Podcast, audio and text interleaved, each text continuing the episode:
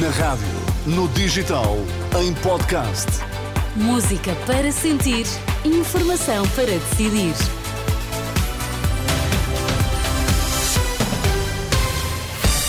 Notícias na Renascença para já. Miguel, quais são os títulos em destaque? O Tribunal Constitucional voltou a chumbar a lei dos metadados, recusando a solução proposta pelo Parlamento. Hospitais de Lisboa com forte pressão. Em São José, 70 doentes estão à espera de cama para internamento. As notícias no T3 com Miguel Coelho. Não corre perigo de vida ao militar que hoje sofreu ferimentos graves num braço e no pescoço em Tancos, eh, no Regimento de Engenharia número 1. Em comunicado, o Exército adianta que o militar estava a efetuar trabalhos de soldagem e que foi transportado de helicóptero para a unidade de queimados do Hospital de Santa Maria, em eh, Lisboa. O alerta foi dado quando passavam poucos minutos das três da tarde, como relatou à Renascença o comandante dos bombeiros de Vila Nova da Barquinha. Enviou-se para o local imediatamente a equipa de de primeira intervenção e uma equipa com ambulância de socorro, uh, no total duas viaturas uh, e sete operacionais dos bombeiros da Barquinha, uh, e foi pedido logo ao CODO INEM para enviarem ajuda diferenciada e eles fizeram deslocar para o local a Vener Meditas. E à chegada ao local, o que é que presenciou? Na chegada ao local tínhamos uma vítima, a mesma que está em estado grave, que apresentava ferimentos alegadamente provocados por alguns estilhaços resultantes dessa explosão. Jorge Gama, dos Bombeiros de Vila Nova da Barquinha, ouvido pela jornalista Fátima Casa Nova, o Exército abriu, entretanto, um processo para averiguar as circunstâncias deste acidente em Tancos, do qual resultou um militar gravemente ferido. O Tribunal Constitucional voltou a chumbar a lei dos metadados, recusando a solução proposta pela Assembleia da República.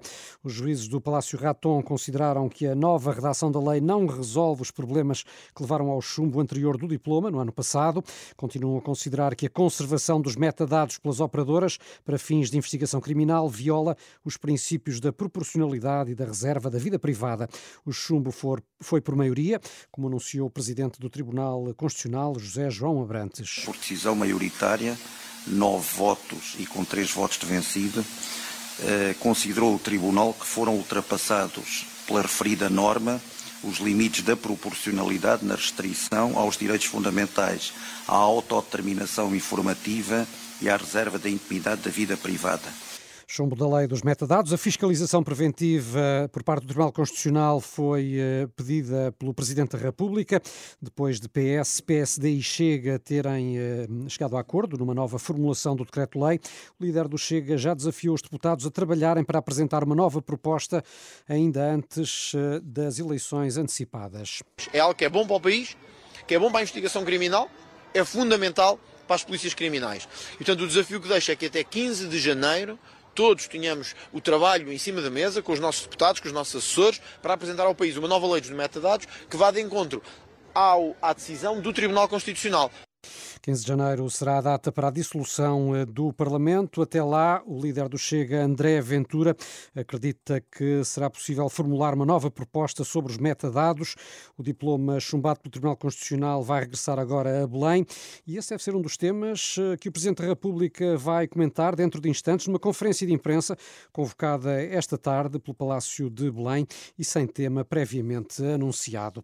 Um embaraço para as celebrações dos 50 anos do 25 de Abril. É desta forma que o Patriarca de Lisboa reage à notícia avançada hoje pela Renascença, dando conta de que desde outubro, em média, houve menos 1.800 atendimentos diários nas urgências do SNS.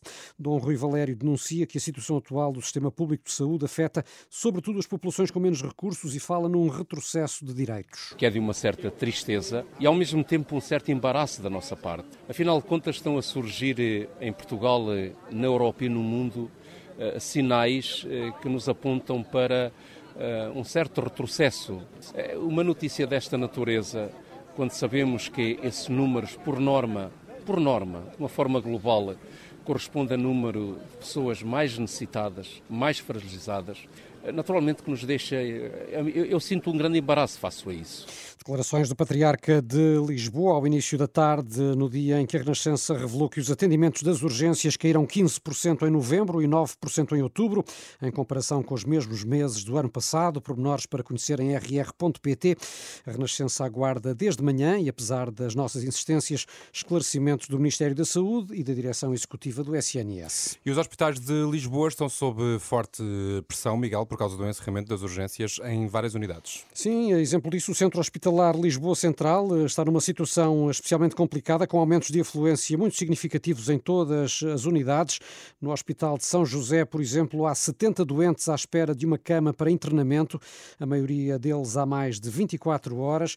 A diretora do Centro Hospitalar, eh, Maria José Costa Dias, sublinha que estão em causa doentes idosos e complexos. O problema neste momento nem é tanta afluência aqui à nossa urgência polivalente, mas é o número de doentes que estão à espera de uma cama de internamento porque iniciámos o nosso dia com cerca de 70 doentes à espera, sendo que destes 70, 50 estavam à espera de uma cama há mais de 24 horas. E são doentes verdade, complexos? Sim, a maior parte deles são de faixas etárias elevadas, com uma média de 80 ou mais anos, e com várias comorbilidades uh, associadas, são na verdade doentes complexos que nos estão neste momento a chegar aqui ao hospital, em virtude também de várias urgências à nossa volta, terem encerrado e, portanto, drenarem doentes para aqui, não só para esta área de, geral da medicina, vamos lá, mas também de áreas de especialidade que estão sem resposta também a nível de alguns hospitais. E qual é que é a situação na, na pediatria? Dona Estefânia também está com muita gente?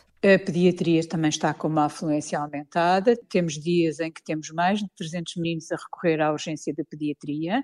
A equipa também, portanto, está a fazer um esforço bastante grande em termos de resposta, porque nunca estivemos confrontados com volumes tão grandes de meninos, portanto, a recorrer à urgência do Hospital Dona Estefânia. Mas continuam a ter a equipa completa, não há problema a esse nível? Não, a esse nível não. Nem na maternidade Alfredo da Costa, já agora em todos os hospitais do centro hospitalar. Alfredo da Costa também não, não também. Temos as nossas equipas, portanto, tal e qual como pensámos para esta época do ano, mas eh, estamos, na verdade, com um grande stress, porque na maternidade estamos 30% acima em termos de afluência e de números de partos do que é o período homólogo, eh, portanto, do ano passado.